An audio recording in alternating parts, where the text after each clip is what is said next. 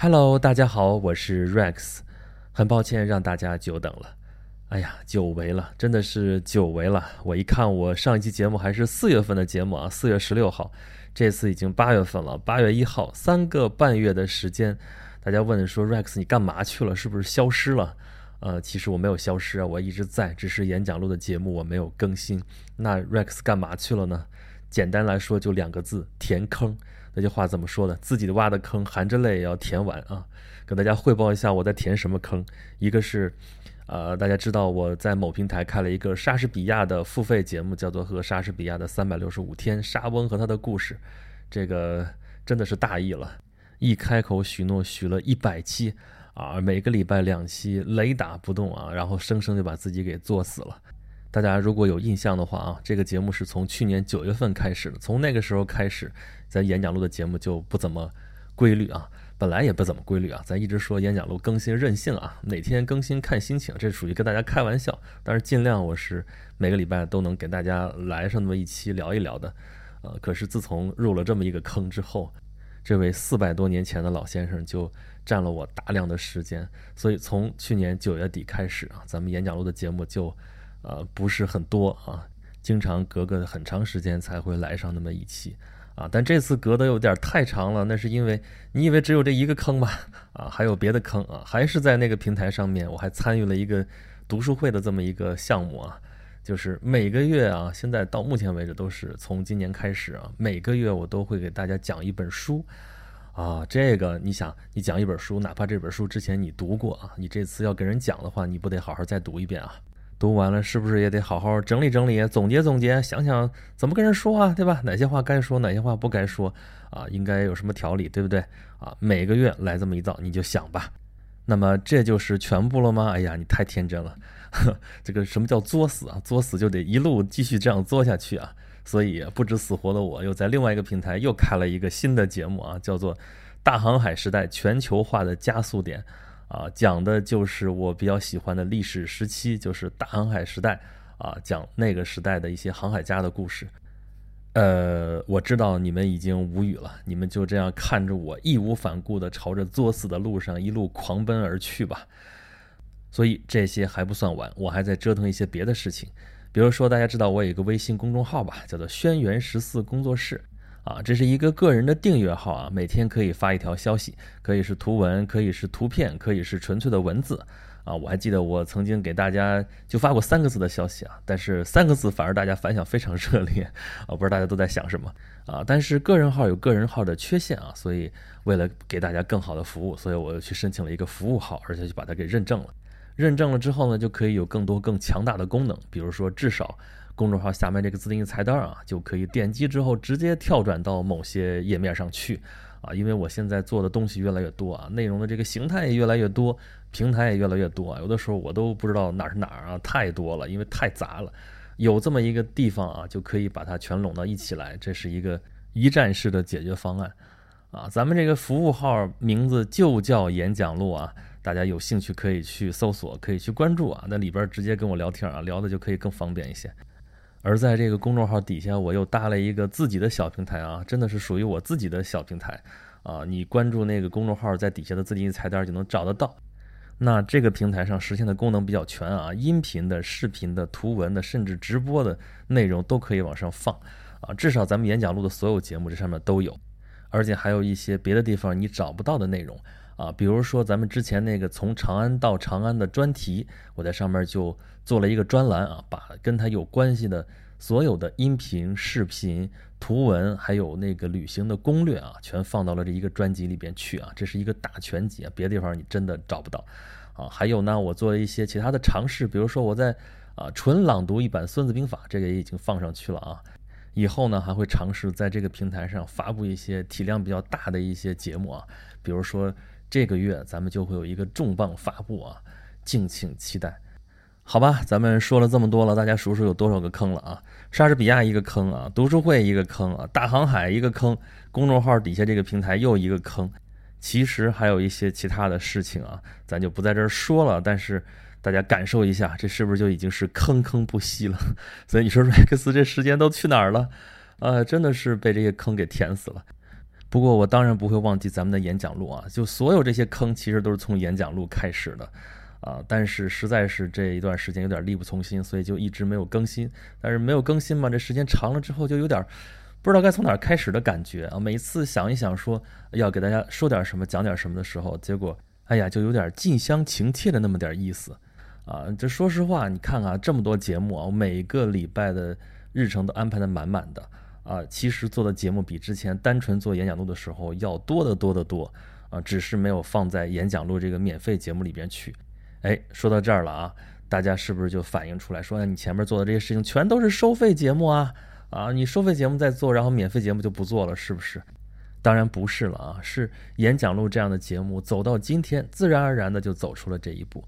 啊，为啥呢？因为演讲录这节目，咱们一开始就说是漫谈节目嘛。其实我最舒服的状态也是跟大家漫谈，咱们就一个话题，咱们侃一侃，聊一聊，挺好的。但是呢，不断的有朋友说，你能不能就一个话题多讲一讲啊，讲的深入一点儿，好嘛？那咱们就开专题。一开始的专题相当于挖天窗啊，节目里边连着几期就讲这一个话题。但是这一个话题嘛，有些人喜欢，有些人不喜欢，这怎么办呢？对不对？你如果就这一个话题讲讲起来没完没了，那咱们其他节目还做不做？其他的话题还说不说？对吧？我自己都会忍不住痒痒，要跟大家聊别的话题的时候，结果这个专题老是讲起来没完，怎么办？所以呢，就单独去开一个专辑。那这个专辑既然要深入进去，要花的功夫跟咱们浅浅的这么谈一谈，呃，那肯定是不一样的啊。之前就有朋友说，你那节目都是一些相当于是一些目录嘛，对不对？大目录，这一期节目讲讲大概有什么什么什么东西，好过去了。所以想要展开来，想要深入一点怎么办？开专题吧。这专题一开啊，这就变成坑了，无底洞。而且现在的工作和生活状态跟以前也不一样了。以前我属于兼职啊，顺带手的做这些事情。现在既然专门做这件事情了，那么这些专题适当的可能就得收点费用。哎，说到这里了啊。咱们这期节目到现在为止都属于跟大家拉拉家常，向大家汇报工作啊，说 Rex 这段时间在做啥。那么今天的话题其实就想跟大家聊一聊知识付费这件事儿，因为仿佛一夜之间啊，这个知识付费的风潮就来了啊。之前大家有没有印象啊？之前一直在喊的是互联网是免费时代，免费时代啊，互联网的本质就是要免费啊，喊了那么多年，突然一夜之间就转向了，说知识是要付费的啊。而实际上我现在正在做的事情呢？也相当于是在这个风潮当中的一部分。如果没有这个概念的话，我现在做的事情是完全不可想象的。那么，到底这回事儿是咋回事儿啊？怎么就变成这个样子啊？是什么东西支撑着这个所谓的知识付费的这个时代的呢？我作为一个实际的从业者，就来聊聊我的理解和我的看法。那咱们既然聊知识付费，知识付费，咱们就分开来聊呗啊，分别来聊聊知识，聊聊付费。啊，我们先来聊一聊付费，就是为知识付费这事儿，其实一点都不新鲜啊。著作权法又不是头一天颁布啊，早就在那儿摆着了，早就有。所以为知识而付费这件事情，从法理上来说一直存在啊，只不过过去的渠道比较少，你或者说在公众视线里边这个渠道比较少。你能想到是什么？无非就是出版，无非就是教育培训，就这些方面啊，这算是你为知识付费的一些渠道。而这些渠道之前呢？啊，因为没有互联网，都是线下的，而且并不是跟每个人都相关啊。你比如说出版，出版我可以不看书啊，很多人就是这个毕了业之后就再也不看书了。那教育也是啊，这义务教育完了，或者说你的到什么什么阶段的这个教育结束了之后，很多人就是不再学习了啊，那就跟知识就拜拜了啊，跟知识付费也扯不上什么关系啊，除非你要去参加什么培训，那培训呢目的性就很强啊，你要学什么什么东西啊，现在其实也是。你要考个试啊，你要考个证啊，多半都是刚需。那么现在说的这知识付费啊，跟这就不太一样啊，就是在这些传统渠道之外的一些啊，通过音频啊、视频啊、图文啊这些东西来做的所谓的啊知识付费项目，这些东西很多不是刚需。咱就不拿别人举例子了，就说 Rex 自己啊，Rex 做的这些节目，你可以全部理解成都是闲拉闲扯。啊，咱们专门做过一期节目嘛，就是咱理直气壮的说，我的节目就是在扯，就在跟你们扯这些事情之间的联系，这些事情的关系啊，就讲一点儿你可能平常听不到的东西，对吧？咱们的口号还没有变啊，就是讲点不一样的，讲点平常你听不到的嘛。但是你说这玩意儿是不是刚需啊？你说你听了我这节目之后，你就去考试去了，就去考证去了，这事儿没。哎哎，你还别说，还真有。呃，这个是今年高考还是哪年考试？就 朋友给我反馈，还真是说，听了 Rex 的节目之后，考试的时候还真蒙着题了啊。因为这题里边讲的东西，Rex 刚刚讲过，他听了之后印象比较深。当然，这属于特例啊，最多算是歪打正着啊，并不是我的初衷，也不是大家听我的这个的最初目的。另外，有了这些新的途径、新的渠道、新的形态之后啊，就所谓知识付费这件事儿的这个空间就给。大大的给扩展了，这空间呢，一方面是说刚才渠道这个拓宽了，另外一方面是这个空间啊，这个价格区间，咱就实打实的说这个东西，怎么说呢？这么说吧，出版这件事儿啊，咱们书虽然是呃一直看着好像一直在涨价，但是说实话啊，在国际上来看的话，中国的这个图书价格一点都不贵，真的啊，就基本上相当于国外图书的三分之一这么一个价格，再加上图书这个领域啊。长期以来都是成本定价，啥意思呢？就是你这个书大概啊用什么纸，呃有多厚，多少字，印刷工艺如何，装订工艺如何，你最后算吧，这个书的定价是差不多的。而书是很少有的这种有定价的商品啊，你出去到商场里边去看，所有的商品必须明码标价，但是明码标价哎都是标在价签上面，很少有在商品本身上面就有价格的。书是很少有的，自己本身有定价的，都不是建议售价哦，是定价。有了这个定价，基本上所有地方卖书都不会超出这个定价去卖，对吧？你都是听说什么什么地方打折，很少有的，除非你买旧书啊，绝版的书，那是另外一个市场了，咱不去考虑它。那正常的卖书都是在这个定价之内有个折扣，在这个折扣之内啊，又得给这渠道钱，这个出版社也要挣钱，最后到作者手里。啊，一般就是稿费或者版税嘛，版税就那么几个点啊，比较好的作者十几个点，空间有限。但是这一轮所谓知识付费的风潮是直接给作者钱，中间的这个环节比较少，至少没有那么多的生产成本，没有那么多的渠道成本啊。渠道成本的话呢，也比原来那种层层那种地面店的那种书店的那个渠道要短得多。所以，首先是这些内容生产者的这个积极性被调动起来了。因为除了出版这种空间有限的这种途径之外，又多了这么一个途径，而且这个途径不是按照生产成本定价啊，或者说不完全是按照生产成本定价，而是更多的按照价值规律定价。什么叫价值规律啊？就是按照供需矛盾来，你愿意买，我愿意卖，中间形成一个价格，这是正常的市场行为吧？这意味着什么？这意味着。原来非常大程度上依附于生产成本的这个著作权的价值，或者说直接的表现就是价格，就被凸显出来了，甚至是完全独立出来了。简单来说，就是知识或者说内容本身跟这个价格直接联系在了一起。这就是我们现在看到的比较新的特征。这一切都是互联网带来的，或者说到移动互联网时代带来的一些新的机会。这就是生产力提高了呀。咱们一直说的就是这个意思。那么问题就来了啊！知识付费，知识付费，咱们说了半天付费，再说到知识，就是咱们这个标题，你真的是在为知识付费吗？或者说，消费者在这一轮知识付费的风潮里边，付费这个行为，啊，它到底是为了什么来做出的？啊，或者说，花了那么多钱买回来的到底是一些什么东西呢？啊，咱们刚才说了，主要的形式不是传统那些形式，不是书籍。不是传统的线下的那些课程啊，不是买回来一堆教材，纸质的教材啊，现在买回来的都是什么了？音频、视频、图文消息啊，直播的话就是其实买的一段时间啊，就是这些形式啊，这些形式，你看我已经在说形式了，它们等于知识吗？啊，其实不是啊，就算是知识的话，是知识的表达形式，其实这个事情也不新鲜啊。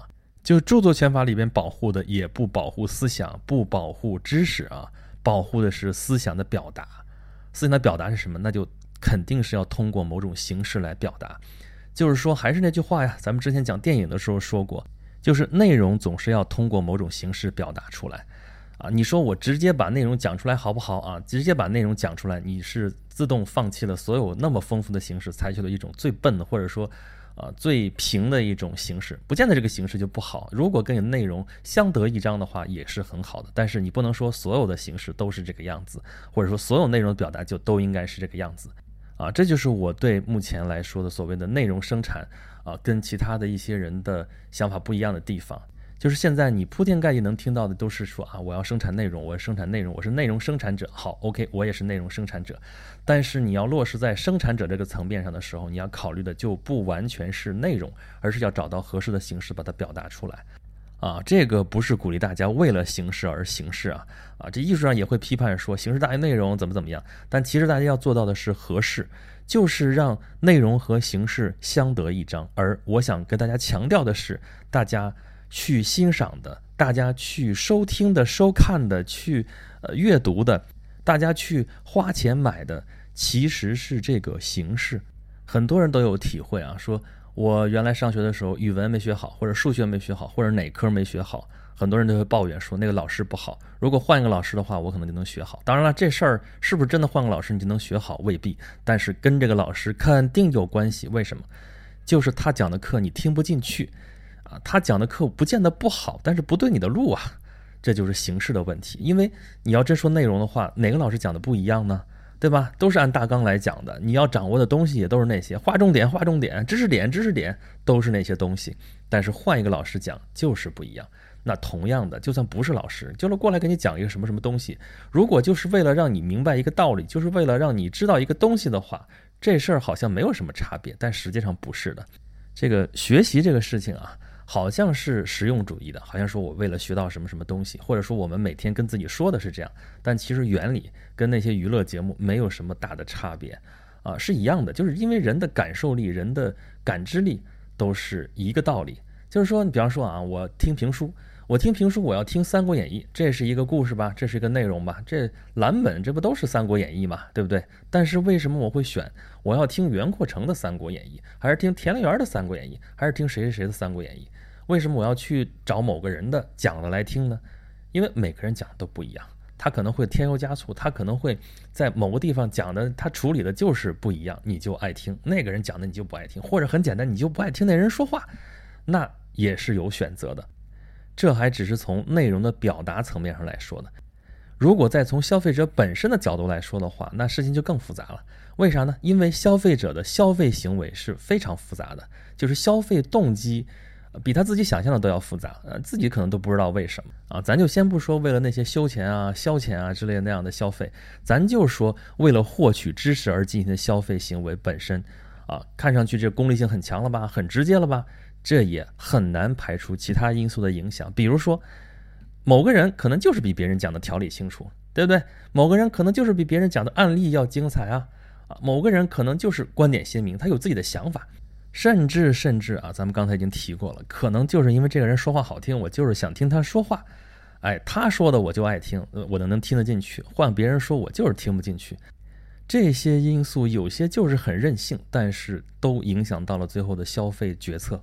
好吧，这些还是说的是啊，对某一个课哈，或者说对某一个人讲的东西，他的一个观感。那么你再往下分析的话，还有消费者本身的一些原因，比如说，很多人为所谓为知识付费，其实是为自己的焦虑付费啊。什么叫焦虑啊？就是老觉得自己要学东西，老觉得自己缺什么东西。咱们之前讲过嘛，从匮乏年代过来的，其实现在信息已经爆炸，你想要去了解知识的话，有很多很多途径。有很多很多光明大道，但是很多人不愿意自己去走，愿意去从别人那里面听，这没说这样不好啊，这只是一个现象，我只说这个现象。这种焦虑其实来源于生存的竞争啊，总是害怕自己在竞争中被淘汰，那怎么能保证自己比别人能够更进一步呢？就要呃学一些东西来提升，那么这种焦虑就很有可能通过知识付费来得到缓解啊。这也能解释为什么很多人是买了很多课，但是根本就不去听、不去看，呃，因为买这个东西本身就已经缓解了他的焦虑。那真正要去看的话，其实是要费功夫的。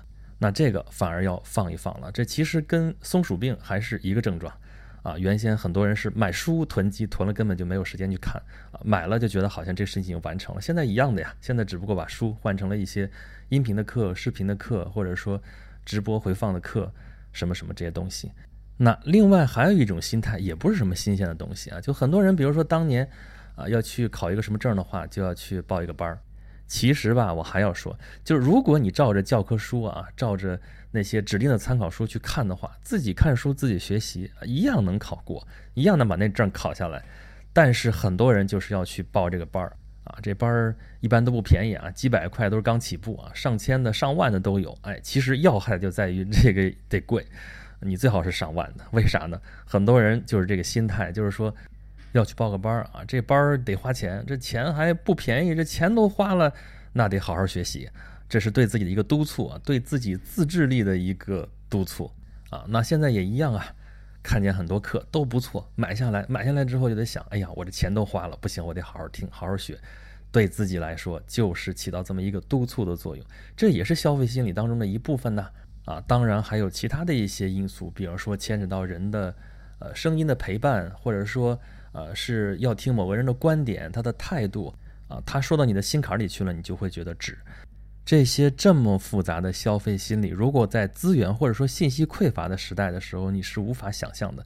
就那个时候有这些因素在，但是多数除了实用之外都是被压制的，因为你根本顾不上。首先我得先有用啊。那么到了现在信息爆炸的时候，那有用这个层次只是最基本的一个层次。那在这之上的话，大家可能要听有料的东西。啊，再往上的话，就是大家要听有趣的东西，而大家愿意为有趣的东西买单。这主要也是因为经济发展了，大家有这个余钱，能够而且愿意为自己的喜好而付费。那么话咱都说到这个份儿上了，你还觉得你是在为知识付费吗？啊，所以这个事儿说起来就真的是复杂了。但是这个社会基本发展的趋势啊，就是从内容上来讲，也是从有用。有料到有趣。如果你现在还是纠结于什么什么东西有用的话，这个咱们之前的节目也说过，应该是第七十期吧，就想过说干货有这么好吃吗？啊，天天都想着捞一堆干货吃的话，那说明你还是很饿。而这个时代其实最奢侈的是做一个有趣的人啊，所以我也是愿意做一个有趣的灵魂，这也是我做的所有的这些东西的一大考虑吧。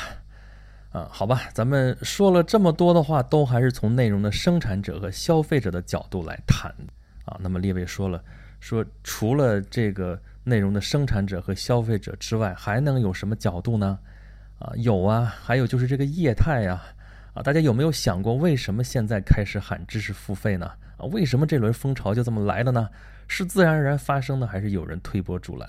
大家能想得到啊，其实是有人在推动这件事情。啊，而这个趋势是怎么回事呢？因为免费的时代过去了，其实免费的时代也是有人在推的。那为什么会有这样的一个变化呢？大家可以先想一想，为什么互联网会有一轮免费的时代？啊，还不是有几个大佬在那喊的，有那些人在喊，然后大家人跟，啊，就把它说成这个时代的一个趋势啊。当然有教父级的人物，对吧？还有当时著名的那本书啊，就叫免费。说为什么那时候那么多人要喊免费呢？其实咱就讲历史嘛，咱就讲一个一百年前的历史哈，就是美国人啊，就是中国这不是半殖民地半封建社会嘛，美国人来晚了，来晚了拉不到势力范围了，怎么办？提了一个政策叫门户开放。门户开放啥意思啊？你给这个国家签的什么条件啊？这个国家也要能享受到。那其实最后受益的是谁啊？那美国最受益啊，一块殖民地没有啊，一块势力范围没有，最后所有的都可以共享。